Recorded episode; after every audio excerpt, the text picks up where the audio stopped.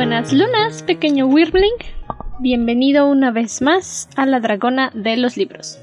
Un podcast dedicado al análisis, charla, conversación, intercambio de ideas, algunas discusiones amistosas sobre nuestros libros favoritos, lecturas recomendadas o peticiones de cualquier tipo ya a estas alturas del podcast.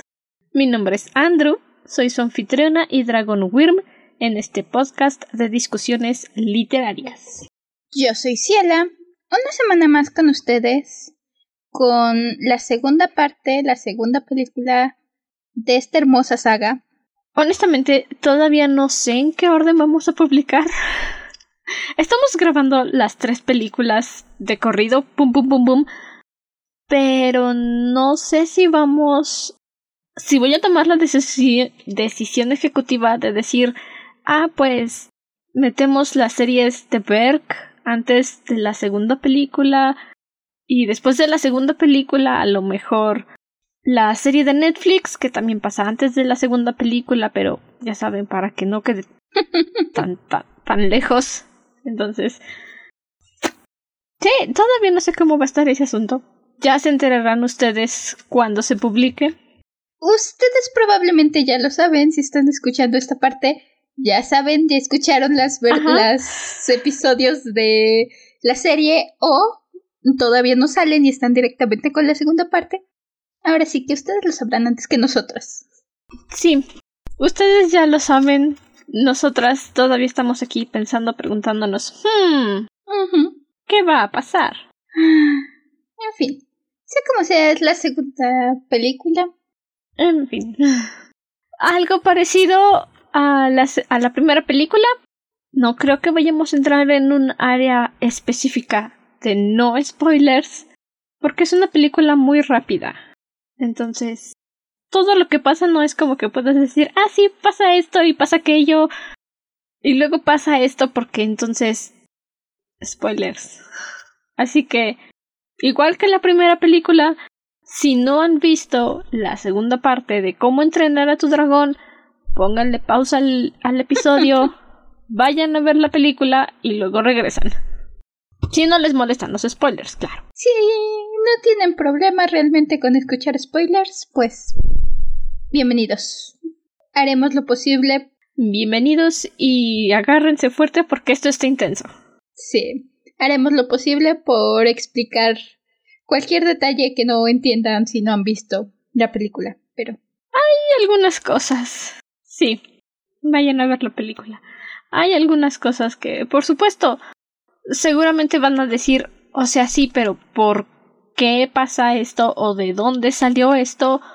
Y sí, se explican en, en las series, en especial Los Dragones de Stoico y Bocón. La serie de Netflix, Carrera al Borde, salió después de que se estrenó la segunda película pero tampoco es como que realmente digas que es una serie que, ah, no, sí, pues lo ponen ahí para explicar qué está pasando, ¿no? Porque los escritores de DreamWorks sí planearon las series como parte del universo y tú las ves y luego ves la película y dices, sí, por supuesto. Tiene absoluto sentido que esté todo ahí. Entonces, eso, según yo, es nada más como que lo único fuera de explicación con las series. Epis. Y eso porque yo ya las he visto, si ella nunca las ha visto. A pesar de que le hemos dicho y dicho, velas, deberías verlas. He visto algunos capítulos de la primera temporada. Demos y no, no había yo tenido chance de sentarme a, a ver las series completas. No, a ella hay que obligarla a ver las cosas. ¿Se acuerdan de The Owl House? Fue porque estaba para el podcast que la tuvo que ver. ¿Se acuerdan de Little Witch Academia? ¿Qué les digo? Me tardo en ver las cosas por mí misma. De hecho, esto es algo que comenté cuando subí mis notas de Hilda. Están mis notas de Hilda en Patreon. Hilda es algo que tenía por ahí bajita la mano que quería ver y no había yo podido verla. Y hasta que no dijeron, pues vamos a hacer un episodio de Hilda, dije, ah, bueno, ahora ya la voy a ver. Me tardo en ver las cosas. Sí, porque por voluntad propia ella no las ve. Sí las veo, pero veo cinco capítulos y luego en cinco meses veo otros cinco capítulos. Por voluntad propia, no. Por voluntad propia, no lo va a ver. Pero bueno, ¿cómo entrenar a tu dragón 2? Sí. Esta película está situada cinco años después de los eventos que suceden en la primera película. Nos introducen a un Berg completamente habituado a los dragones.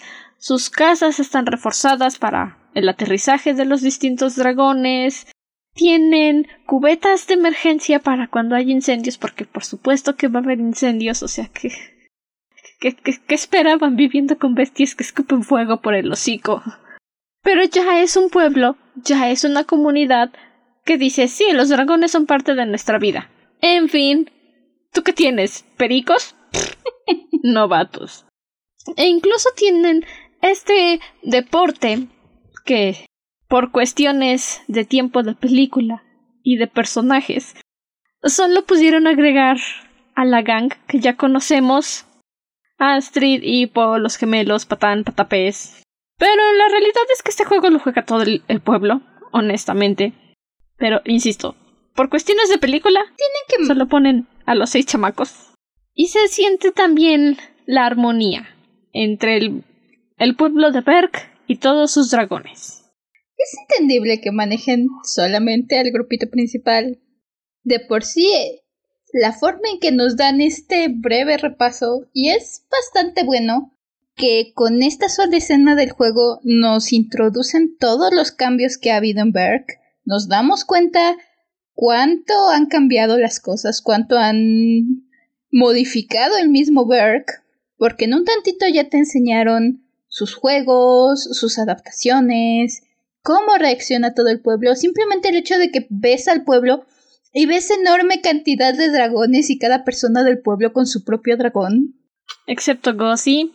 Mm. Gossi, este, para los que no han visto las series, y de nuevo, no sé cómo va a estar esta decisión de publicarse, pero ustedes en el futuro ya lo saben, yo todavía no lo sé. Así que me repito, seguramente. Gossi es la anciana del pueblo, la que los cura a todos, la que vive en su casita ahí arriba de todas las montañas, la que marca a Hippo como el jefe. Gossi es la viejita que decidió cuál de los Squinkles en la primera película iba a ser el primero en matar al dragón. Gossi es la que tiene su ejército de terribles terror en su cabaña. Así que sí, todos tienen un dragón, menos Gossi. Gossi los tiene a todos. Gatsby es la señora de los gatos, pero con dragones. Sí. ¿Y quién fuera Gatsby? Sí. Y con todos estos cambios, ni siquiera... Bueno, insisto, depende. Yo ya iba con el previo de haber visto la serie con esta película, entonces muchos de esos cambios que se mostraron en Berg, yo sí dije, ah, claro, se mencionaron acá en la serie, ok, súper. No sé cómo lo sintió Ciela la primera vez. Hacen un buen trabajo. ¿Por qué? Como persona que no, he, que no he visto las series, igual disfrutas la película, no es como que te quedes en blanco y digas, demonios, ahora me tengo que chutar los 60 capítulos, 40 capítulos de la serie. No es como que te quedes en blanco, lo cual es bastante bueno en mi opinión en cuestión de... Sí, es continuación de la siguiente película. Sobre todo que los streamings no eran la no eran tan conocidos, tan populares en esos tiempos en que salió la segunda película. No todo el mundo tenía su streaming para ver y chutarse las temporadas o era tan sencillo encontrarlas. Yo recuerdo que cuando la vimos me dijeron ver la serie y fue todo un drama para encontrar la serie, al menos para mí. No recuerdo bien exactamente por qué, pero sé que me costó trabajo encontrarla. No entiendo por qué. Seguramente mi hermana o yo le mandamos el enlace de la página donde nosotras vimos la serie. No, yo me acuerdo que yo la encontré, me puse a buscarla y de hecho creo que solo encontré la primera temporada. I don't know. Pero bueno, como persona que no ha visto la serie, la película hace un buen trabajo mostrándote cómo ha cambiado Berg, mostrándote estas adaptaciones sí te da esta sensación de aquí hay mucho que no sé, aquí hay mucho que obviamente pasó en estos cinco años para estos personajes, simplemente cómo evolucionan las relaciones entre ellos. Se nota, se, dices, ok, aquí hay mucha historia de fondo, pero no te sientes perdido, y creo que eso es importante. No es que digas, no, es que si no ves la serie no vas a entender la película y entonces o te o te comprometes a chutarte toda la serie y la película para poder disfrutar del universo. No, puedes decir, ok, no tengo chance de ver la serie o no he podido acabarla, pero quiero ver la segunda película, quiero saber qué pasa. No hay problema, la película te tiene, te da una, buen, una buena vista de cómo ha evolucionado el pueblo, cómo han evolucionado todos. Y al contrario, de hecho, y ahora viendo la película, creo que la segunda película me dejó más el gusanito de ver la serie que la necesidad de decir no entiendo nada. Y eso es muy bueno. Sí, es que son productos diferentes. Insisto, son dos series diferentes. Dragones, jinetes y defensores de Berg se sitúa inmediatamente al término de cómo entrenar a tu dragón. No vamos a hablar de ella en este momento, pero es para que tengan una idea de en dónde se están centrando los tiempos.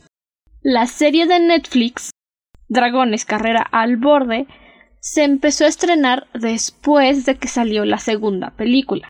Entonces, todas estas cosas que suceden, todos estos bichos nuevos que conocemos, sí, les dije bichos, es cariñoso, se nos van presentando poco a poco en la serie de Carrera al Borde.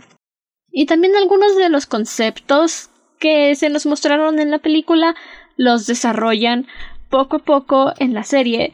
Por supuesto, hay cosas que vimos en la primera serie, Dragones, Jinetes y Defensores, que muchos dijimos, ojalá pongan esto en la película, estaría genial, y no lo pusieron.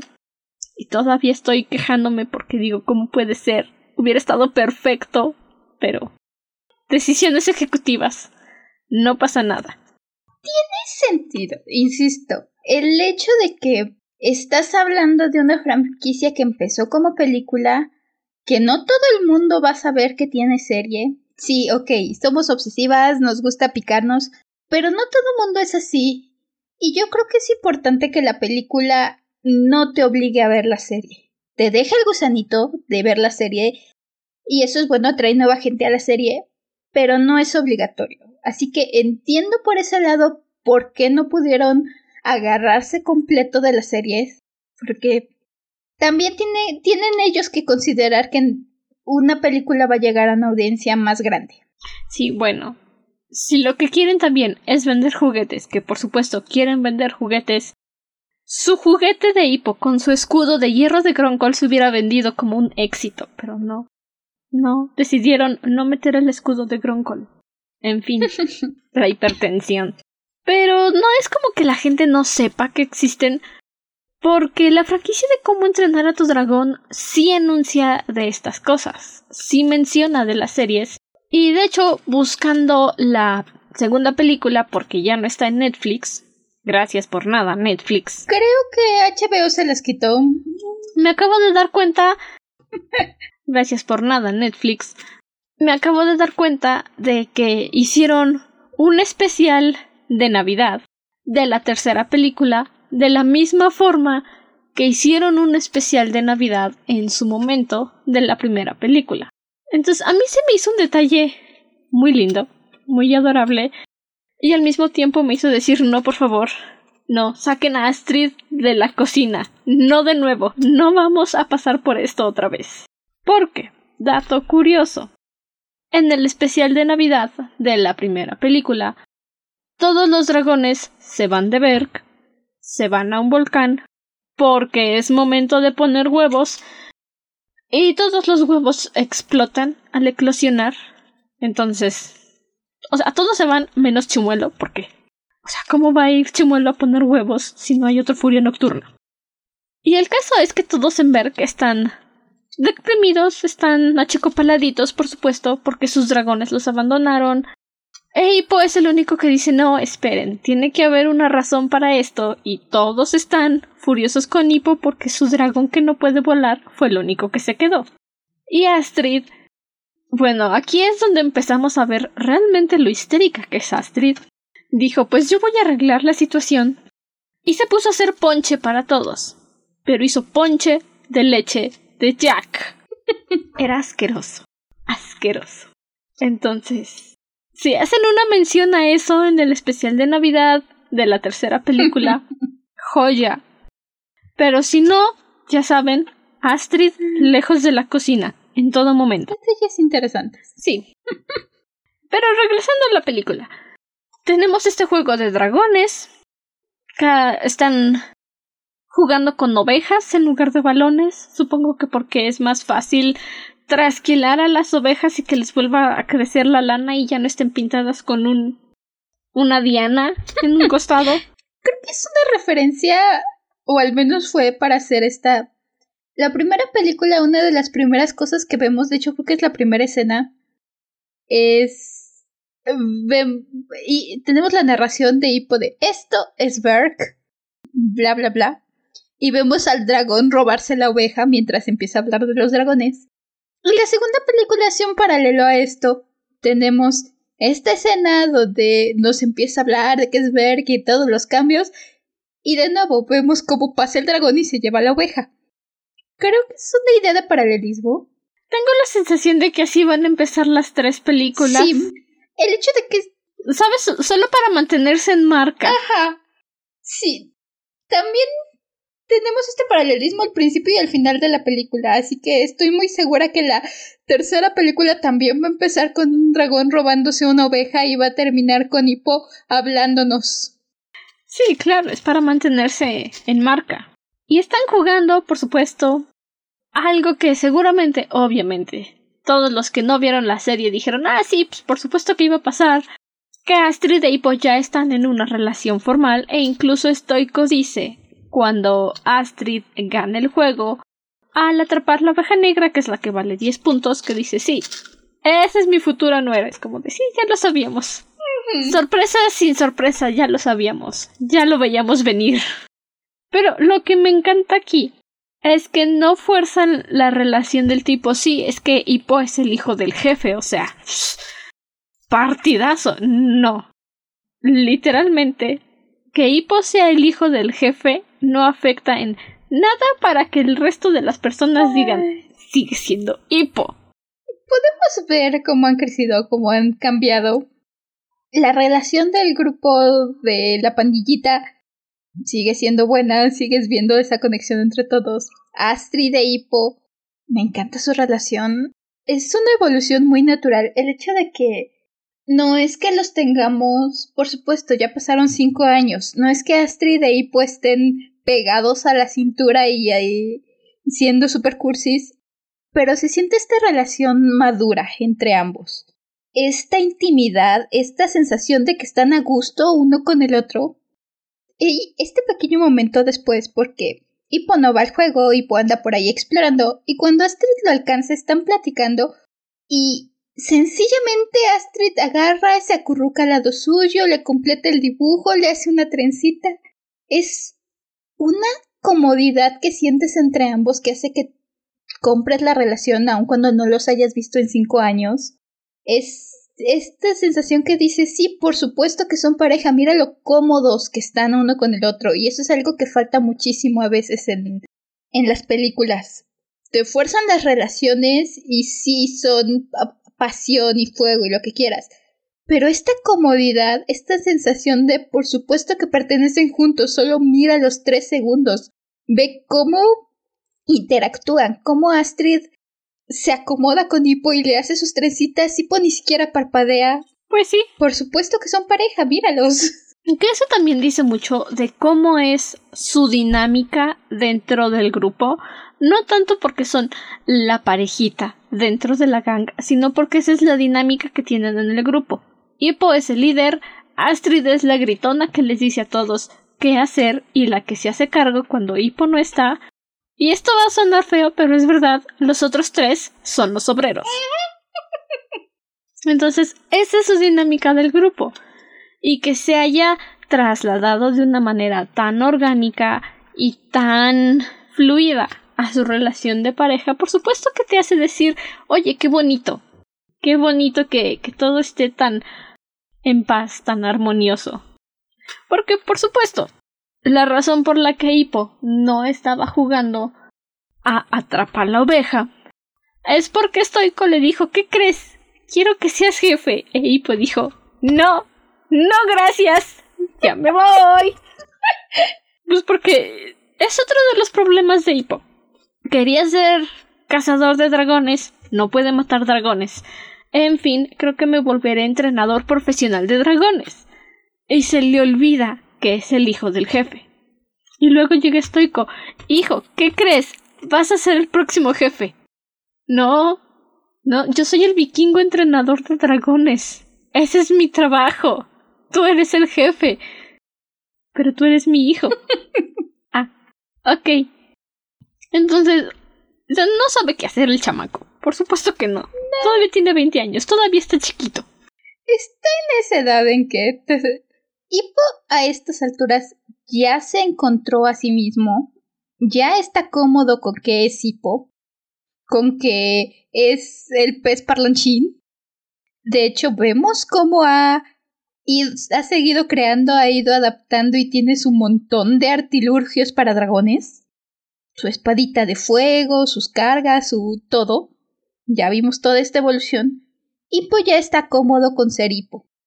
Pero ahora lo que necesita es hacerse la idea de esta parte. Hippo ya tiene que aceptar su papel como hijo del jefe, tiene que aprender a entender esta segunda parte que sí es difícil, tiene ya no es solamente ok, ya me agrado a mí mismo, lo logré, es ahora tengo que aceptar mis responsabilidades, demonios. Es la parte fea de tus veintes. Tampoco lo puedo culpar Tampoco lo puedo culpar. En cinco años estoy segura de que Stoico, y digo estoy segura porque, de nuevo, las series, no se ha tomado la molestia de decirle Hippo, algún día vas a ser jefe, ven, déjame que te explique. En esos cinco años le dijo, hijo mío, haz lo que quieras. Yo me encargo de ver, haz lo que quieras. Arréglatelas como puedas con tus dragones.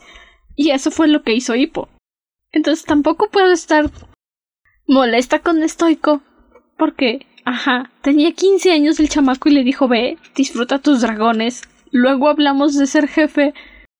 E Hippo se hizo la idea de que, genial, voy a encargarme de mis dragones, nunca me va a tocar ser jefe. ¿Cómo te explico, Hippo? Ah. Hiccup Haddock the Third, how do I tell you this? Ese es otro detalle. Puedes ver cómo Estoico ya tiene un mejor entendimiento con Hippo pero de todos modos, Camar lo escucha.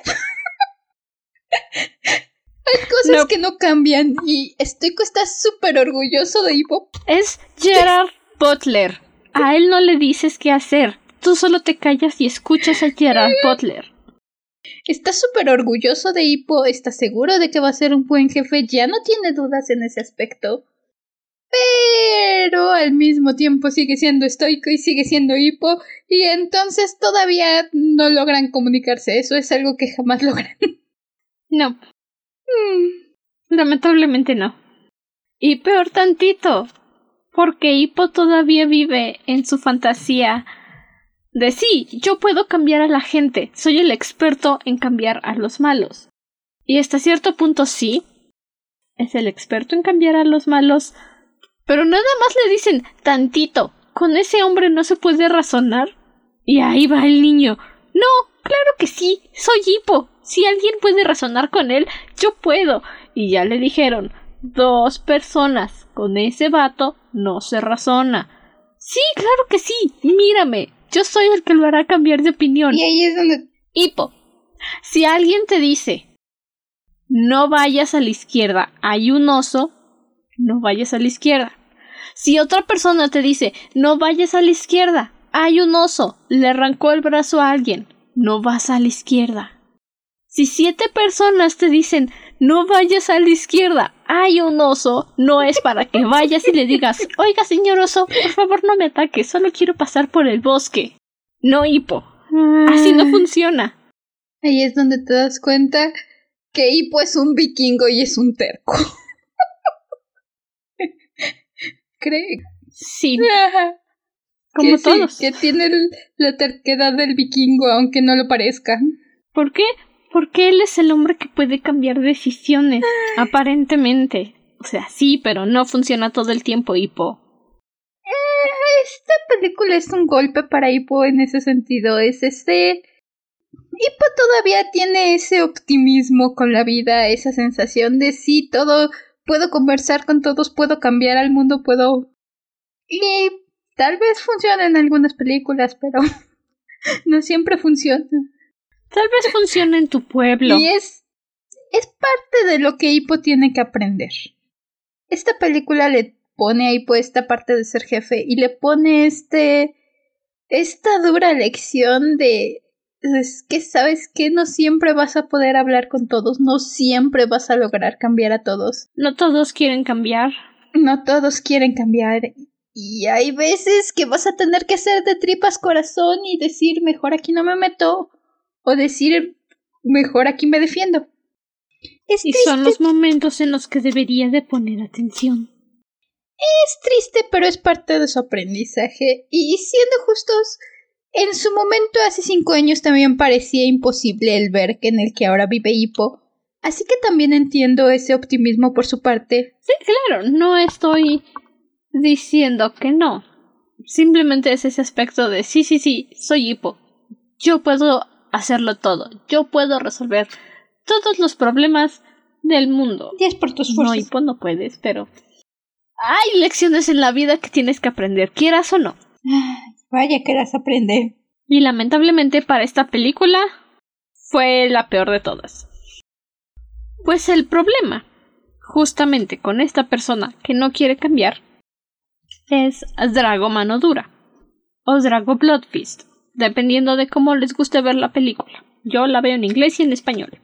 Me gusta más Bloodfist. Incluso si lo verán Traducido literal, Drago mano sangrienta suena mejor que mano dura. No, porque fist es puño. Mejor aún, puño de sangre. Drago puño de sangre suena mucho mejor que Drago mano dura, pero, bueno.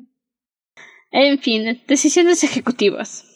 Drago mano dura está secuestrando dragones, cazando dragones, más bien, para armar un ejército. E Hippo se entera porque en la isla nueva que encontró, de repente ve humo.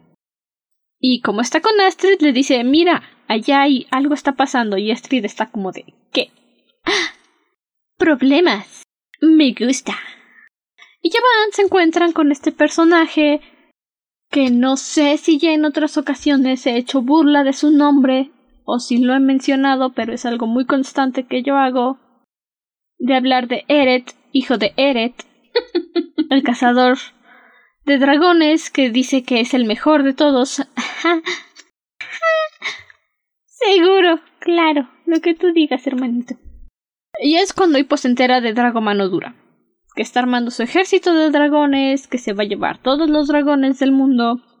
Y es cuando se va corriendo a Berk a decirle a Stoico, y nada más le dice el nombre Drago Mano algo, y Estoico sabe inmediatamente quién es y empieza a prepararse porque tiene la experiencia de saber que con ese hombre no se puede razonar. Y le dice a Hippo que si Drago Mano Dura dijo que va a haber guerra, pues guerra habrá, ni modo. Que se tienen que defender. Y ahí es la primera vez que Hippo dice, no, pero déjame ir a hablar con él, yo lo puedo hacer cambiar de opinión. Y Stoico le dice, no, a ese hombre no se le puede hacer entrar en razón, está loco y que se escapa Hippo. Clásico. Y Astrid va detrás de él, clásico, para evitar que se meta en problemas él solo. Luego lo va persiguiendo toda la gang con Estoico y Bocón. Y esta es la segunda vez que le dicen Hippo. Con Drago Mano Dura no se puede razonar. Se lo dice Estoico, le cuenta la trágica historia de cómo Drago Mano Dura, con sus dragones armados, con armaduras, atacó la zona donde se reunió con todos los otros jefes de otros pueblos y los mató a todos, menos Estoico, que fue el único que pudo escapar. Y le dicen, con ese hombre no se razona. Hasta Eret, hijo de Eret, le dice, con ese hombre no se razona. ¿Y qué dice Hippo? Yo lo voy a hacer. Creo que voy a ir a hablar con él. De veras, eres muy tonto para ser tan listo, Hippo. Creo que esa es una buena definición de hipo. Hipo es muy listo, pero es tan tonto. Insisto, es su. su triste dosis de realidad que le hacía falta. Como fuera, Hippo se les escapa otra vez, porque Hippo dice que él sí puede. Y... Porque es Hippo. Pero no logra llegar con Drago. Porque en medio se les atraviesa otro jinete de dragón que lo tira de Chimuelo, se los llevan a Hippo y a Chimuelo y se acaba llevando la sorpresa de su vida. Literal, es como de otro jinete de dragón me tiró de mi dragón. Le digo, oye, dejaste atrás a mi dragón. No puede volar sin mí, le falta media cola. Y se lo llevan a su guarida secreta. Y es como de, ah, dragones. Bueno, voy a hacer truquitos con mi espada de fuego. ¡Uy, lucecitas! Y voy a sacar mi arma mortal con mi tanque de humo de, gas de cremalleros y voy a prenderle fueguito para que me vean como uno de ellos.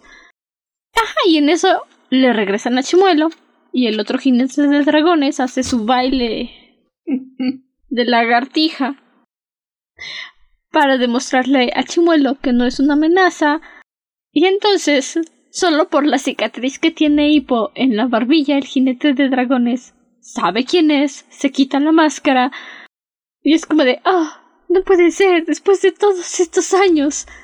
Y la respuesta de Hippo es lo mejor. Mm. ¿Se supone que nos conocemos? Ay, es justo. No existían las fotos. Los vikingos tenían retratos, pero no creo que alguien se haya tomado la molestia de hacer un retrato de la familia de Stoico. Eh, no sé qué tan comunes sean los retratos en Berg en general, consideran, o qué tanto duren los retratos en Berg, más bien a estas alturas sí, pero considerando la cantidad de fuego que veíamos y el hecho de que Hippo nos dice que todas las casas son nuevas en la primera película. Sí, bueno, todas las casas son nuevas, pero no el gran salón. Y es en el gran salón donde están los retratos de los jefes y sus hijos. Spoilers de jinetes, dragones, voladores de verga. Ese sí lo vi. Ese sí lo vi, ese me gustó. Recuerdo ese. Sí, entonces, ¿casas nuevas? Sí. Nunca dijeron nada del contenido. Bueno, como sea, Hippo no tiene ni idea de quién es esta persona. Tiene una... y en especial porque todos le dijeron que su mamá se murió. Sí. Que se la comieron los dragones. Y conociendo a Valka, la mamá de Hippo, ¿De dónde sacó ese casco que tenía Stoico en la primera película? No lo sé, tengo la misma pregunta. ¿Qué le dice? ¿Era de tu mamá? ¿La mitad de su pechera? Stoico, tu esposa es un poquito más grande que tu hijo. ¿De dónde sacaste esa pechera? tengo la misma pregunta. Estaba viendo la primera película y lo dije, lo pensé también. ¿Cómo demonios la mamá es un palito.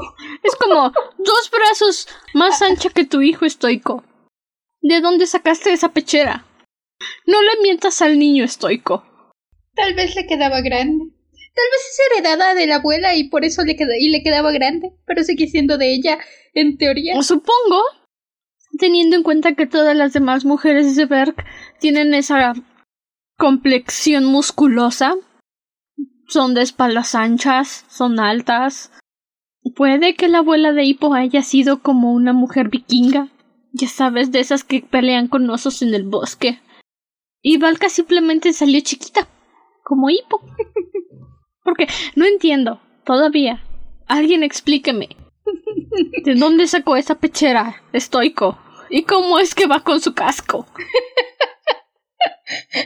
No lo sé, no lo sé. Mi teoría es esa, le quedaba, era heredada y le quedaba grande, por eso es que pudieron sacar los dos cascos de la pechera. Pero es que también, ¿por qué heredarían una pechera? Los queman con la ropa que usan, en fin. No hay tiempo para meterse en esas discusiones. Ah. Como sea, descubrimos que Hippo es hijo de su madre. en el buen sentido. Los dos están loquitos y dicen los dragones son amigos, no comida. Me encanta el movimiento de la mamá. Valka se mueve como dragón. Puedes ver incluso cuando Hippo está haciendo sus truquitos para agradarle a los dragones y empieza a sacar el fuego. Ves a todos los dragones seguir la llama y mover la cabeza con la... Valka hace lo mismo, hace exactamente los mismos movimientos. Sí, bueno, Se... estamos de acuerdo que si ves que alguien está jugando con una lucecita, sigues la lucecita. Ese es un ejemplo. En general, Valka se mueve como dragón. Sí, Es un muy buen detalle. El hecho de que la ves. Hippo es todo artilurgios. Tiene 30.000 artilurgios para adaptarse a los dragones, porque por supuesto Hippo es un inventor. claro. Y descubrimos aquí que eso es 100% Hippo y me encanta que eso sea 100% Hippo. Pero su, su mamá es más como la ruta natural. Se ha adaptado tanto a los dragones que se relaciona con ellos, se mueve como ellos. She's basically a dragon. Pues lleva 20 años viviendo ahí. Lleva todo el tiempo que Hippo ha estado viviendo viviendo entre dragones. Por supuesto que va a aprender los comportamientos y a usarlos para relacionarse con ellos. Lo que a mí me sorprende es que 20 años conviviendo con criaturas que no hablan no la hayan vuelto loca o socialmente inadaptada. No sé qué tan socialmente adaptada sea, no la vemos convivir más que un ratito con, con Hippo y con Stoico o con un poquito con Astrid. Aún así, Pero después de 20 años de no convivir con otros humanos, es raro, ¿ok? No importa cuánta compañía de dragones tengas, su desarrollo social humano tuvo que haberse visto afectado. tampoco es como que haya sido una niña o algo así. Digo, ya era mamá cuando se fue con los dragones. Pero sí, también ahí entiendo que creo que si hubiera Valka hubiera hecho su primera aparición en la serie, tal vez hubieran tomado más esa ruta. Perdón. No dije nada. Aquí por cuestiones de tiempo entiendo que, pues si necesitan que Valka sepa relacionarse, aunque sea un poquito, para decirle a Hippo, soy tu mamá, y luego se vaya corriendo y deje a Hippo parado en medio con su cara de, espera, no dices eso y te vas, ¿qué demonios? Ni siquiera le dijo soy tu mamá.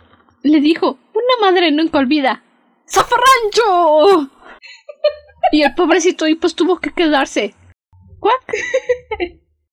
Cargando. Procesando. Reiniciando CPU.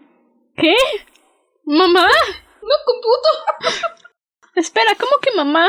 Me dijeron que mi mamá se murió. ¿A quién enterramos entonces? Técnicamente si creyeron que se la comió un dragón no hubo entierro, pero probablemente. No sé, es simbólico al menos. Cinco minutos con Vulca, con Valka para que te des cuenta que mm, si ella no se hubiera ido con los dragones, entonces hubiera sido esa dinámica familiar donde Hippo va a quejarse con ella todas las tardes a decirle a mi papá no me escucha. Sí, Hubiera ido todo lo... Pro- muy probablemente Hippo nunca hubiera llegado a entenderse con Chumuelo. es muy factible. Ni siquiera hubiera intentado casar a Chumuelo porque hubiera tenido a su mamá para que le ayudara a entender que no estaba mal ser diferente. Entonces también en ese punto la ausencia de Valka era necesaria para que la relación de Stoico e Hippo tuviera que cambiar. Porque si no, no habría el Berk que conocemos. Sí, de por sí. Fue gracias a que Stoico pensó que había perdido a toda su familia que tuvo que cambiar. Sí, sí. Sí, de por sí la relación entre Stoico e Hippo ha avanzado mucho de la. Lo mencionábamos de la película anterior, pero siguen sin escucharse. Con Valka sirviendo de intermediaria, irónicamente creo que sería aún más fracturada su relación. Sí, Porque ambos se comunicarían a través de Valka y Valka tomaría el lado de Hippo y esta casa sería una guerra constante, ya lo veo.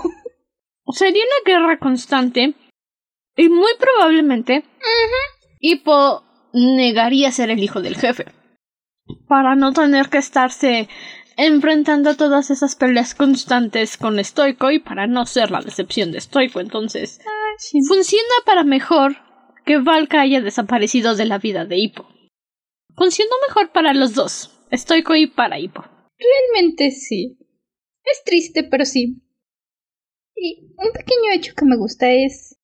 Valka, puedes ver que se siente bastante culpable porque todo el tiempo está esperando que Hippo e, e, y Stoico le reclamen. Todo el tiempo. En especial Hippo. Cuando Hippo la encuentra. Ajá. No, también tiene su... Cuando primero se encuentra con Stoico.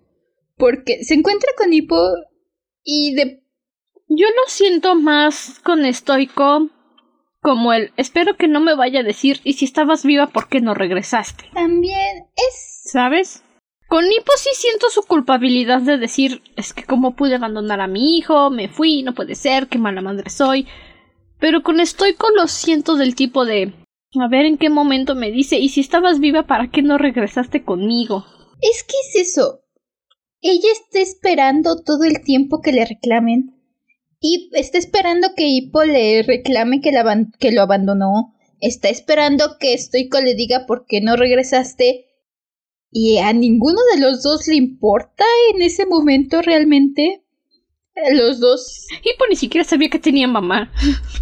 Los dos están más choqueados por el hecho de que esté viva y están más con la idea de podemos ser una familia, las cosas ya cambiaron, vamos a ser todos felices y contentos. Que Spoiler. No sé cómo no. No sé cómo no me di cuenta en ese momento que alguien. No pasa. Que las cosas iban a salir mal. Jamás confíes en una película cuando parece que la familia feliz se va a reunir y van a estar juntos. El caso es que tampoco creo que Ip pensara que podrían ser una familia feliz en ese instante. Él mismo lo dice. Vamos juntos a hablar con Drago. Vamos a hacer que cambie de opinión. Y su mamá. Ja, Mijito, con ese hombre no se razona. Hay que alejarse de él. Y en ese momento Hippo también dijo, me lleva la chingada, porque nadie quiere venir a hablar con él. Porque te están diciendo que no. Hippo, cuando una persona te lo dice, ok, lo entiendo.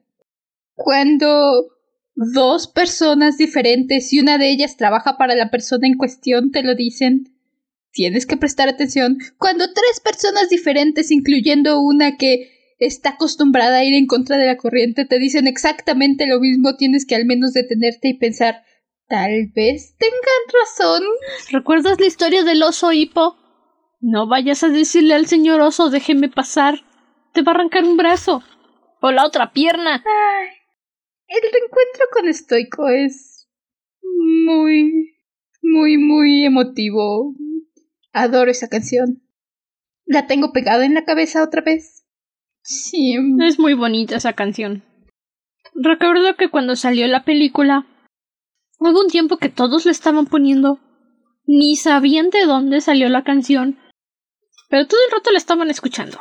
Y yo estaba en, en, mi época de niña rata y dije, ¿cómo puede ser posible que les guste la canción y ni siquiera vean la película? No están apreciando la verdadera belleza. ya no soy niña rata. Si la escuchan, chido. Si no, chido. Es una muy bonita canción. Vale la pena. Y es doble cuando ves el contexto. Como fuera, mientras. Y mejor cuando escuchas cantar a Gerard Butler. Oh, sí. ¿Quién hubiera esperado que ese hombre cantara? Yo no. Y canta bien. ese tipo de canción le queda. Canta bonito. Tal vez no sea Russell Crowe, pero canta bonito. Oh, sí. Russell Crowe en su propia banda. No Los Miserables. Ahí, no. No, lo arruinaron. Ah, Horrible. Sí. Russell Crowe en su propia banda, ¿ok? Ey. Sí, ya. Ya tuvimos esa queja. Pueden ir a escuchar el episodio de, de Los Miserables quejándonos de las canciones. Dos horas y media quejándonos de Tom Hooper y por qué no deberían autorizarle a dirigir musicales. La cosa es que mientras estos están teniendo su reunión familiar, reconectándose, restableciendo vínculos. Astrid y el resto de la banda fueron a buscarlos porque ya se habían tardado y se acaban metiendo en la boca del lobo, acaban en ellos sí logran llegar con Drago y eso no es bueno. Sí, porque esto es algo que mencionamos mi hermana, mi primo y yo cuando fuimos a ver la película al cine tenían que poner a la Astrid histérica. Porque esto es algo muy común de la serie. De La primera, defensores y jinetes, y de carrera al borde. Cada vez que Hippo desaparece del campo de visión de Astrid, por 0,05 segundos Astrid entra en pánico absoluto y tiene que poner Berk de cabeza hasta que lo encuentre. Entonces, esa transición de la primera película de Astrid, no me importa lo que pase con Hippo, a la Astrid, Hippo dijo que iba a volver, ya pasaron diez minutos, Stoico tampoco ha regresado, dijo que iba a venir, ya los atraparon, ya están muertos, los están disecando. No, ahorita. Párense, párense, flojos, tenemos que irnos. Ayer teníamos que llegar. A mí me encantó ver eso. Me encanta ver a la Astrid histérica, que dice, ya atraparon a Hippo, ya lo están despellejando, lo van a hacer unos zapatos, no puede ser, tenemos que irnos ayer. La verdad es que no la culpo. Viendo a Hippo, no la culpo. Tiene esa fama de meterse en problemas. Y lo peor es que cuando se meten con Drago, Drago termina manipulando a sus dragones para que le teman a él y estén bajo su control. Y Astrid, pensando que iba a intimidar a Drago, mencionando a Hippo, domador de dragones, hijo de Stoico el Vasto, con la fuerza de diez vikingos y brazos de roca. ¿Lo iba a intimidar? Pues no, no lo hizo. Lo que logró fue que Drago dijera Ah, así que hay una isla de jinetes. ¡Fácil! Destruyo la isla, los mato a todos y luego hago mi casa en esa isla. Y me quedo con todos los dragones. Y me quedo con todos sus dragones. Y es cuando Astrid dice que también otro detalle que, que se sintió sí está sacado de la nada, lo reconozco, pero se siente muy orgánico dentro de la película. Son las tarjetas de patapés. Estas tarjetas las empezó a armar desde la primera serie, cuando empezaron a descubrir más dragones. Y el hecho de que las mostraran en la película, yo sí dije, ¡Ey! Entendí esa referencia. Porque eso sí fue algo muy propio de las series. De Patapés e Hippo creando estas tarjetas coleccionables con todos los distintos tipos de dragones y sus clasificaciones. Y que las traiga encima todo el tiempo. Ay, ay, ay, yo sí dije, ¡yay! Referencia. No creo que se sienta sacado de la nada hasta eso. Porque lo veíamos la película pasada, Patapés ya era ese chico, ya era ese que te dice eh, armadura 20, fuego 30, 5 golpes. Entonces es como el siguiente paso. No te saca tanto de onda, no dices sacar ahí este porque de repente. Simplemente dices, ah, mira, ya lo anotó. Por eso es, es un buen detalle. Yo decía nada más las tarjetitas. Pero, ok. Ah. Y bueno, también es aquí donde Valka, por cierto, le presenta a Hippo al alfa. Y lo que yo estuve discutiendo con mi hermana mucho tiempo es que ella decía que la muerte roja no era un alfa, solo era un dragón cualquiera. Y en la película, Alka le dice a Hippo que sí, todos los dragones tienen una reina en sus nidos, tienen alguien que los controla, alguien que los protege, pero incluso esas reinas tienen que responder a la especie de los alfa.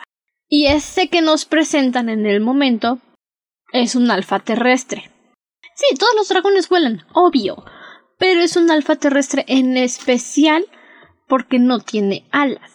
Y se encarga de proteger a todos los dragones, contrario a la muerte roja que decía alimentenme, soy importante. Y es básicamente el problema de toda la película. Y es lo que se acaba volviendo nuestra fuente de conflicto.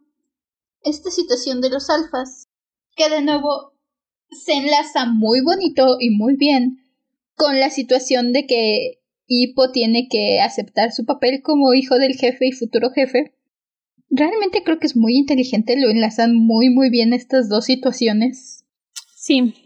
Porque también algo que vemos cuando Palka le presenta a Hippo al alfa y le empieza a hablar en el ratito que Hippo peleó con Stoico, Stoico le dijo es que tenemos que proteger a los nuestros, tenemos que proteger a nuestra gente y al no sé qué. Y en el ratito que estuvo con Valka, Valka le dijo, es que tenemos que proteger a los dragones y tenemos que ver que los salven. De hecho, la primera idea de Valka es decir, abandona todo y vente a vivir conmigo y los dragones. Yo creo que sí se lo dijo, pero con otras palabras. Es que eso le dice básicamente. Porque Stoico le dice, un jefe protege a los suyos. Y Valka le dice, el alfa protege a los suyos. Y de una u otra forma Valka le dice, quédate aquí, mijito. Te voy a alimentar con pescaditos. Vamos a descubrir juntos todos los dragones. Y como Hippo tiene la cabeza muy dura, no se da cuenta. Ya lo dijimos, para ser tan listo es muy tonto. Es muy tonto para ser tan listo. Ay, perdón. La cosa es... Drago Manodura llega a la montaña discreta de hielo donde viven todos los dragones. Para nada se va a notar. Y empieza a atacarla. Para nada oculta, no. No está bien protegida, por supuesto que no. La podía ver desde el telescopio. Pero la idea de Drago es destruir esta fortaleza y obligar a salir al alfa para que su propio alfa, que él está manipulando, lo rete un duelo y gane. Y por supuesto, no sé si saben algo de peleas de territorio entre manadas de lobo. El beta que reta al alfa, si gana, inmediatamente se convierte en el alfa y el resto de la manada tiene que obedecerle. Algo parecido funciona en este caso. El alfa negro, para que no te confundas de qué dragón está peleando con quién, obviamente. Por supuesto. Por supuesto.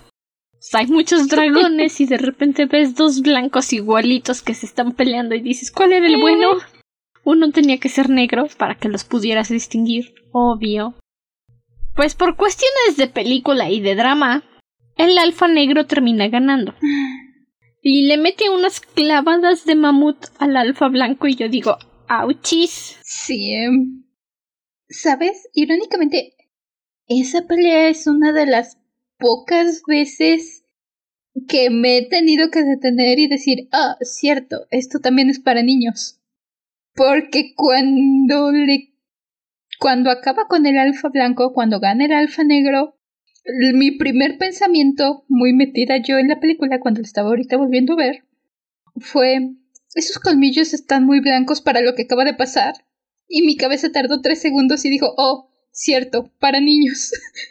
No es como que nos hubieran traumado con Bambi, ¿verdad? O el zorro y el sabueso, o Tarzán, o la bella y la bestia, o Blancanieves, o la bella durmiente. No es como que seamos una generación traumada. Pero claro, pongan que el dragón que acaba de perforar al otro con sus colmillos no tengan sangre. Seguro. Eso no va a traumar a nadie. No necesitan la sangre para generar traumas.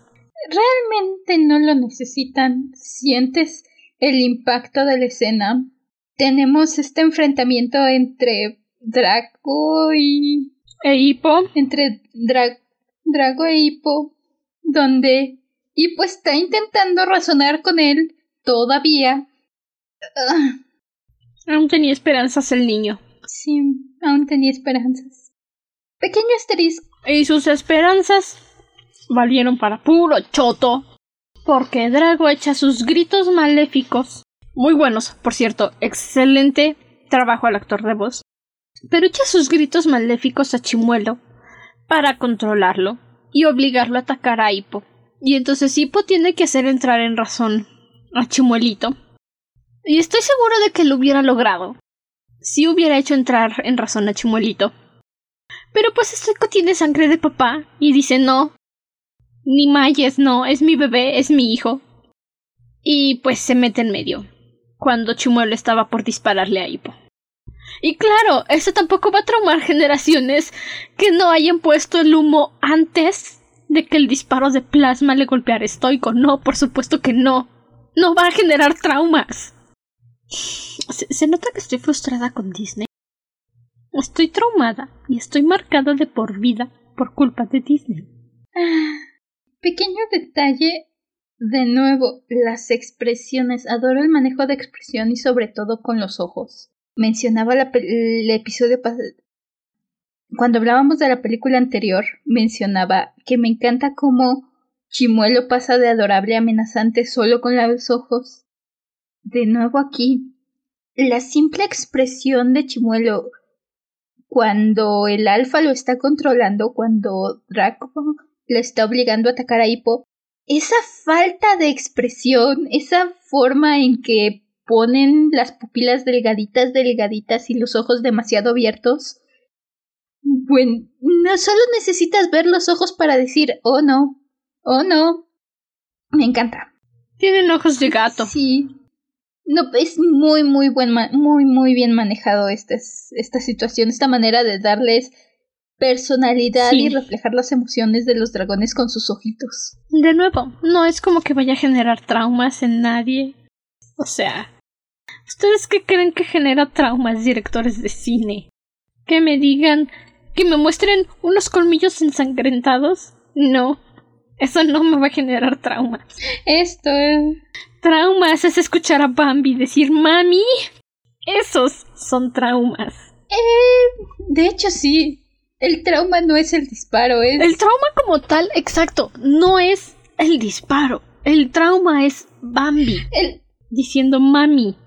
Y luego apareciendo su papá. Y diciéndole tu madre no vendrá. Eh... ¿Qué? No me digas eso. El trauma no es la estampida, es Simba metiéndose abajo de Mufasa, diciéndole vamos a casa. Mufasa. El trauma es ver a Hippo abrazando a su papá y ver a Chimuelo reaccionar y querer acercarse y a Hippo diciéndole no. Y querer disculparse. Ese es... El trauma no es ver a Gastón colgando. A Gastón. A Clayton colgando de las lianas luego de pelearse con Tarzán. El trauma es escuchar a Kerchak diciéndole a Tarzán, tú siempre fuiste mi hijo. Es que ese es el trauma, gente, ese es el trauma. Momento de silencio por estoico. en fin. En fin. Lipo tiene la reacción que cualquier persona normal tendría en ese momento y echa chimuelo. ¿Por qué? Porque tiene que descargar su furia con alguien y por desgracia le tocó a bebé chimuelito. Eh, eso es complicado y su mamá misma se lo dice. No es su culpa y lo sabes. Siendo justos. Pues sí, pero en alguien tiene que echarle la culpa. Recuerdo que la primera vez yo me enojé con Hippo, pero. pero esta vez yo más chiquita. Era más fácil enojarme con Hippo. ¿Ves? Tenía que descargar su. tenía que echarle la culpa a alguien. Exacto. Pero sí, entiendo a Hippo. Mis respetos para la mamá para tener esa claridad de decir no es su culpa y lo sabes. Y que Hippo le tomó tres segundos decir sí, ok, es cierto. Mis respetos para Hippo también.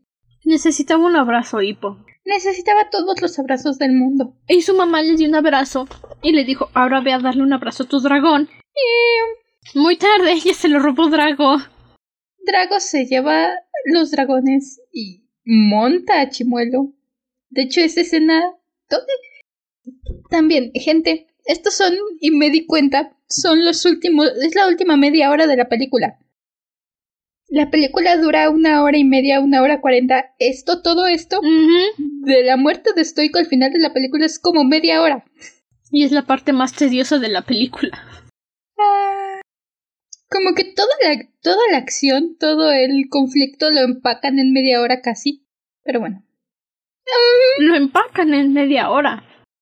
El ataque al alfa, la pelea entre los alfas, Chimuelo atacando a, a Hippo, Drago llevándose a todos los dragones a Berk, el entierro, bueno, no el entierro, pero la despedida de Stoico que lo ponen en su barco y disparan las flechas para despedirlo al Valhalla, y luego Hippo dándose cuenta de que las crías no la escuchan a nadie y dicen, pues vamos a montar un montón de dragones bebé para volver a Berk.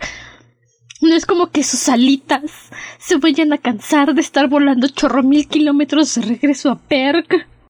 Y de alguna forma llegan al mismo tiempo que Drago, que salió antes. Es que se fueron por atrás de la línea del tiempo, ¿sabes? Eh, es que, es que ellos ya se sabían el camino. Esa va a ser mi explicación. Drago tuvo que ir. Ya conocían los atajos. Ajá, Drago tuvo que ir y decir cuál es ver, cuál es ver, cuál es ver. Ah, ya lo encontré. E Hippo tenía un mapita, por eso llegó a tiempo. Vamos a suponer que eso es cierto. sí. Y que la distancia no tiene nada que ver. Y con todo, Drago llega cinco minutos, diez minutos antes que ellos. Alcanza a decirle al pueblo, Estoico está muerto, ahora yo voy a gobernar, me voy a llevar a sus dragones. Antes de que llegue Hippo. Y pequeño detalle, pero me encanta. El cambio del pueblo. La película pasada era, ah, ya llegó Hippo. En este instante llega Hippo y, ay, bueno, ya llegó Hippo. Uf. ¡Hippo! Sí. Es algo que se va notando muy poco a poco en la serie y es súper bonito de ver. Pero pues aquí en la película es como de, ah, qué lindo, ¿no? Antes era como de, ay, no puede ser Hippo y ahora es como de, sí, Hippo.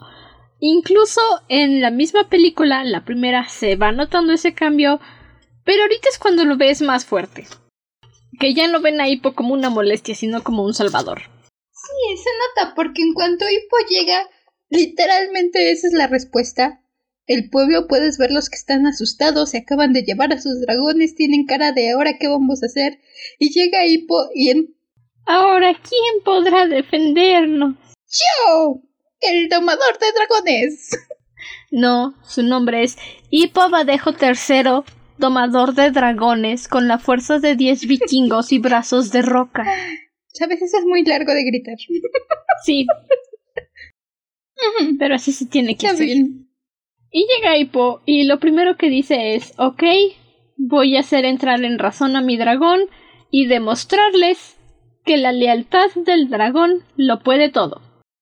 Y entonces le empieza a hablar a Chimuelo. Muy bonito. Un momento muy precioso. En el que intenta hacer entrar en razón a Chimuelo. Y al final, pues sí, Chimuelo escucha a Hippo y regresa y es como de, ah, caray, sí es cierto. Yo no soy así. Me encanta. Podemos ver la perspectiva de Chimuelo y ese es un muy buen detalle. Tanto cuando va a atacar a Hippo como cuando Hippo lo rescata. Puedes ver cómo está viendo las cosas borrosas y cómo se le va aclarando la vista hasta que ve la cara de Hippo diciéndole es que eres mi mejor amigo. Y Chimuelo le toma tres segundos decir Hippo, aquí estás. ¡Sí volviste!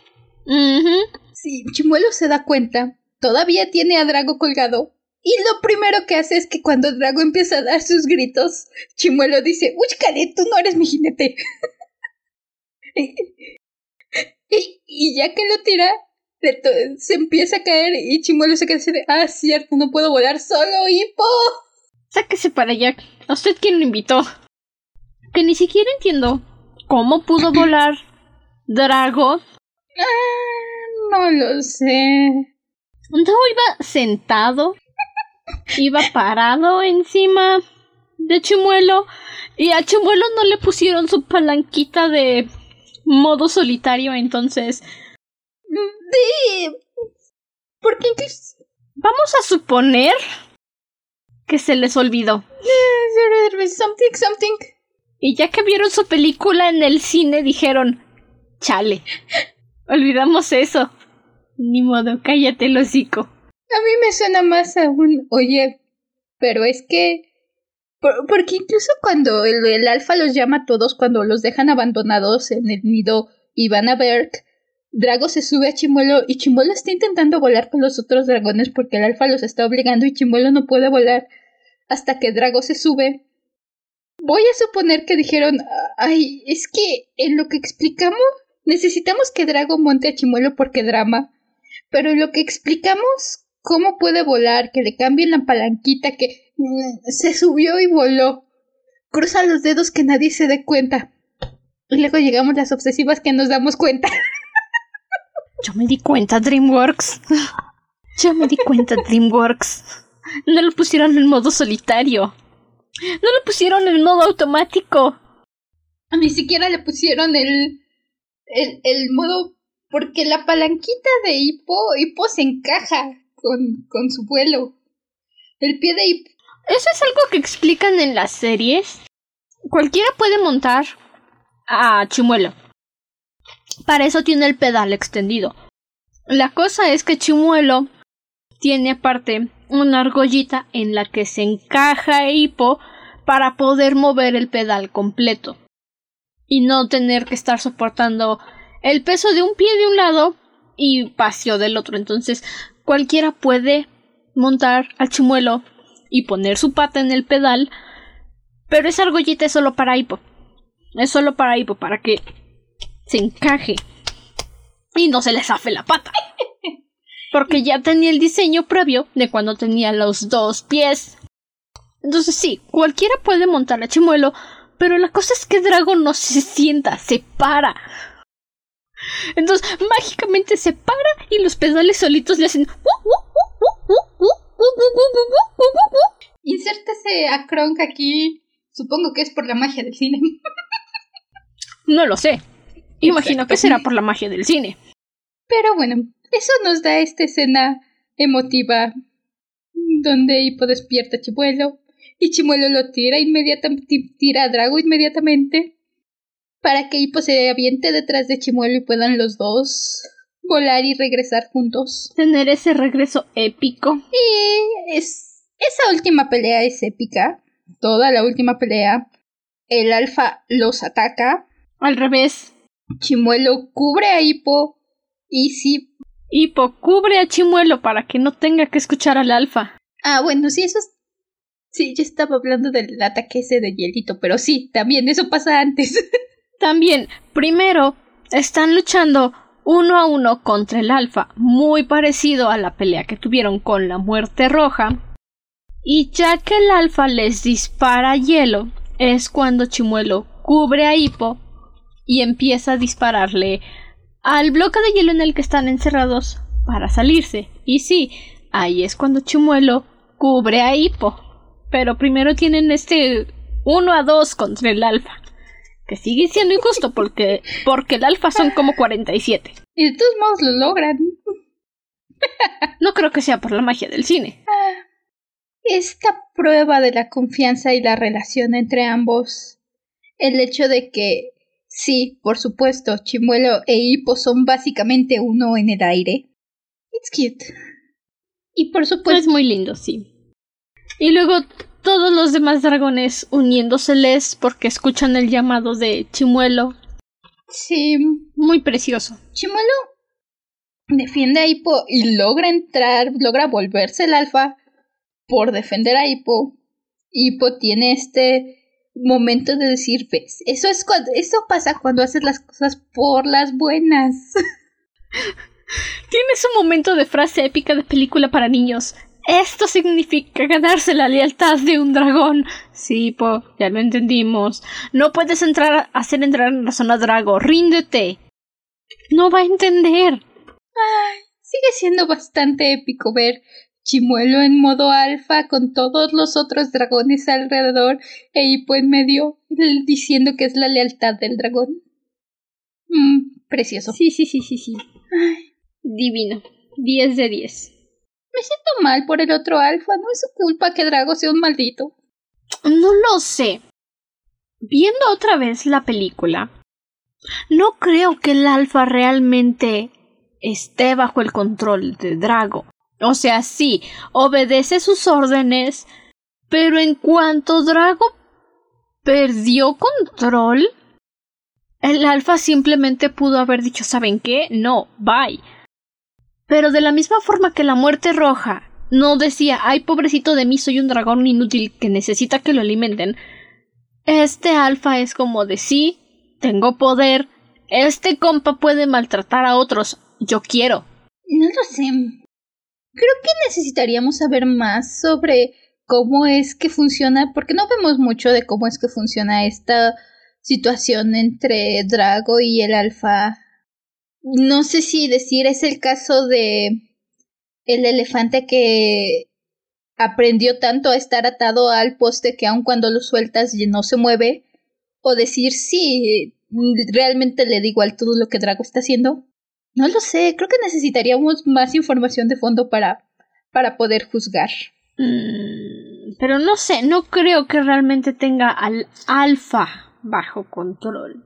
No sé, porque tampoco se me figura que Drago sea de los que va a ser buenas migas o de que lo va a hacer por las buenas. Obviamente no, lo está lo tiene ahí porque es el hecho de que le conviene controlar a los dragones, pero él no sé, tampoco se me hace como que el un dragón alfa de ese tamaño diga, ay sí, me voy a quedar aquí con este humanito nada más porque me cae bien. No, seguramente también quería controlar a los demás dragones. Y dijo, esto se ve beneficioso, me voy a quedar. Es que... Por mí, no por él. No lo sé, no siento que aún si quisiera controlar a los otros dragones, se aguantara, soportar a Drago. No es como que esté tratando con él todo el día. Mm, pero sigue haciéndole caso. No, no sé. No sé. No sé. Podría echarle hielo cuando quisiera. Exacto, y no lo hace. Es porque quiere controlar a los demás dragones. Puede controlarlos, no necesita Drago para eso. Si eso es lo que quisiera, puede hacerlo, no necesita Drago. No necesita escuchar a Drago gritoneándole cada cinco minutos. Si fuera yo ya me hubiera hartado. Le hubiera dicho voy a hacerlo sin ti, deja de gritar. No estoy tan segura de eso porque no es muy factible que el alfa pueda moverse solo. Tengo entendido que es con los barcos con lo que lo mueven. E incluso el alfa que vivía con Valka no se movía demasiado, se quedaba en su lugar. Salía a comer pescadito, pero pues porque nadaba. No me parecen criaturas muy movedoras, activitosas, activas. No lo sé. Me voy a quedar con que falta información para juzgar. Me voy a quedar con que era malo y quería hacerle maldad a todos. I don't know. Está bien, puedes estar equivocada, no hay problema. Tú también. no, yo estoy bien, tú estás mal. Yo estoy bien, tú estás mal. Soy grande, tú pequeña. Mm, creo que es al revés, pero bueno. No me importa. Ay, como fuera algo que Chimuelo toma el se convierte en el alfa. Muy bonito detalle. Chimuelo al principio está con Brincanubes, no sé pronunciar su nombre en inglés, el dragón de Barca. Y los ves al principio y Chimuelo corre a su alrededor y así como que de repente le, echa ojitos de buy. Toda la película lo ves correteando a su alrededor y básicamente Brincanubes lo trata como de, ay, sí, ok, escóndete debajo del ala. Ay, mira el escuincle. Ay, sí, este chamaquito molesto. Sí, y Brincanubes es el primer dragón que se inclina ante Chimuelo cuando se vuelve alfa, como decirle, mis respetos, te ganaste mi respeto, bienvenido alfa. Y Chimuelo hasta se hace grande. Nah, yo creo que más bien es como un bien hecho niño. Y más con esos ojitos que le echan, es tanto como de, ay, sí, te ganaste mis respetos, es como de, bien hecho niño. No sé, es algo que se da muy en el fondo, pero es muy bonito esa relación entre Brincanubes y Chimuelo. Ay, sí, bien preciosos. Bien adorables los dos. Y pues nada, Gozzy marca a Hippo como el nuevo jefe. Y ni modo, Hippo, te toca ser el jefe. Tenemos otro épico discurso de Hippo que por supuesto va a tener que terminar diciendo dragones para que en ese momento nos aparezca el título de cómo entrenar a tu dragón 2. Claro. Y te dejan su... Claro. Es... Y te dejan para que acabes de juntar los cachitos de tu corazón roto. Es para mantenerse en marca. Sí. Oye, y dicen, bueno, este, aquí está tu corazón. No recuerdo cómo iba armado, pero toma. Ahí lo pegas. Ármalo como puedas. Y sí, se nos presentan una variedad increíble de dragones, varios de ellos sí los vemos en las series, algunos no, como Trotanubes, pero otros los conocemos como Skullcracker, como Grumpy, el dragón de Bocón, a esos sí los conocemos. Y también vemos en las series, ya tocará hablar de ellas, obviamente, de cómo es que Bocón terminó siendo el dentista de los dragones. Pero para ambiente general de la película, todo está perfecto, todo está precioso. Y hay muchos lugares en donde voltear y ver y decir, oye, ¿ese dragón de dónde salió? Pues de allá. Sí, sí realmente nos amplían mucho la diversidad de los dragones que tenemos. Insisto, yo no he visto la serie, pero esta película me dejó con ganas de, me dejó el gusanito de ver la serie para ver el montón de dragones y el montón de artilurgios y el montón de la evolución que se dio. Sí, sí, sí, Así que creo que es un buen trabajo en ese sentido. ¿Qué? Dato curioso. Se sacaron el romance entre Patán y Patapés hacia Brutilda de la manga. Así dijeron, va a estar interesante. Porque en ningún momento de las series te dan la insinuación de que los dos están enamorados de Brutilda o dijeron sería interesante casarnos con Brutilda. Se lo sacaron específicamente para la película porque en ningún momento pasa. Así que, por si se preguntaban, ¿y en la serie me van a explicar por qué?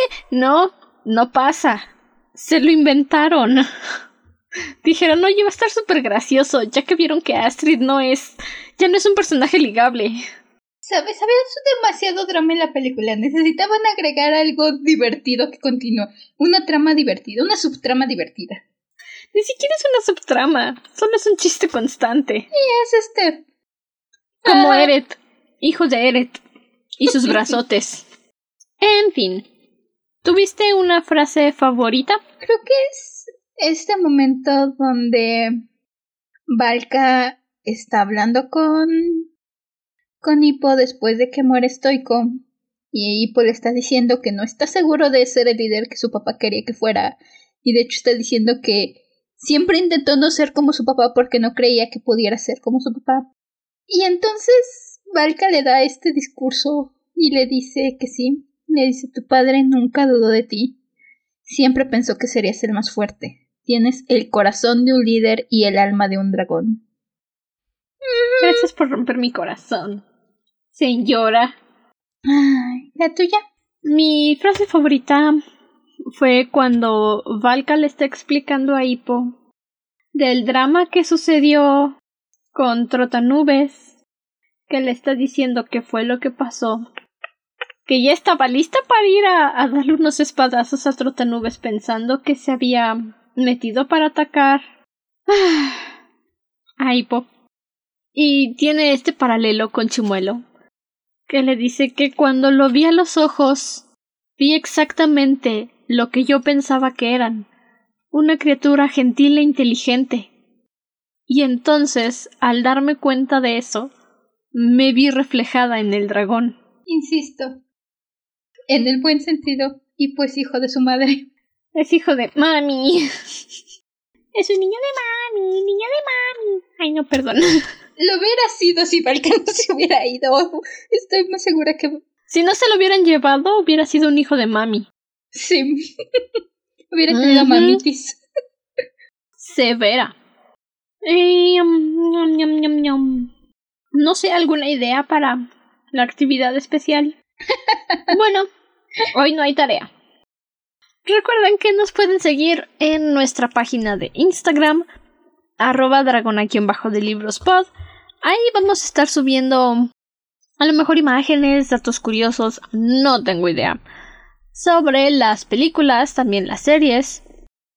Y por si no tienen idea de cómo verlas, pues por ahí también explicaciones de cómo ver las series. Y dato curioso, ayer entré en la página de Escuela de Dragones por pura curiosidad y sí, parece que el juego todavía funciona. No sé si puedo recuperar a Poki, pero lo averiguaremos. Y si quieren probar tener su propio dragón, pueden ir a jugar. Pueden entrar a la página, crean su personaje, hacen su test de personalidad y van a tener que aprender a cómo criar a su dragón. Porque literalmente tienes que quedarte en la cámara de eclosión hasta que rompe el cascarón. Le pones nombre, de lo que yo recuerdo, y tienes que andar con una correa jalando al dragón por toda la isla de Berk hasta que se vuelva adulto y lo puedas montar. Entonces vas caminando con el dragón. Eh, estaba muy entretenido. Pueden ir a ver si sigue igual, porque creo que estoy viendo que está actualizado hasta la última película, o al menos sé que estoy viendo aquí en la página ¿Cómo se llama el Furia Nocturna Blanco? Bueno, a, la dragón, al, A la versión blanquita de Chimuelo. Furia Luminosa creo que les pusieron en la traducción. Es Like Fury. Porque en inglés es Ajá. Light Fury. No, aguanta. El Light Fury es un dragón distinto. Am, no tengo idea. Bueno, ya sabremos. Lo averiguaremos. Pero sí, pueden ir a la página o puede, y pueden platicar con nosotros en Instagram. Si tienen alguna petición de un episodio especial, pueden ahí avisarnos. Díganos qué quieren escuchar o qué quieren ver. O de qué quieren que hablemos. Estamos abiertas a, todas, a toda petición. Esta temporada ustedes eligen los episodios especiales, así que ya saben. Y también nos pueden apoyar desde nuestra página de Patreon, patreon.com slash dragona de libros pod. Igual va a estar el enlace aquí abajo en la descripción del episodio, en donde sea que lo estén escuchando. Por si quieren ir a darse una vuelta y darnos un apoyo, es completamente voluntario. Tenemos tres niveles diferentes, pero todos reciben las mismas recompensas. Ahí pueden encontrar nuestras notas de episodio, escuchan los episodios una semana antes de que se estrenen. Y todavía estamos tratando de ponernos de acuerdo de cómo hacer episodios especiales para Patreon porque tenemos muchas cosas encima. Bastantes. Es una temporada que viene muy cargada, pero esperemos la estén disfrutando. Y yo pensaba que la segunda temporada fue la pesada. Oh, sí. Hasta entonces, permanece cómodo y seguro dentro de tu cueva. Nosotros nos volveremos a reunir en el siguiente episodio. Hasta la próxima luna. Bye. Cuiden mucho a sus dragones, trátenlos bonito. Cuiden a todos sus dragones. Sean buenos jinetes. No nomás les griten y les digan de cosas. Descarguen su ira en otro lado, ¿ok? Bye bye. Bye.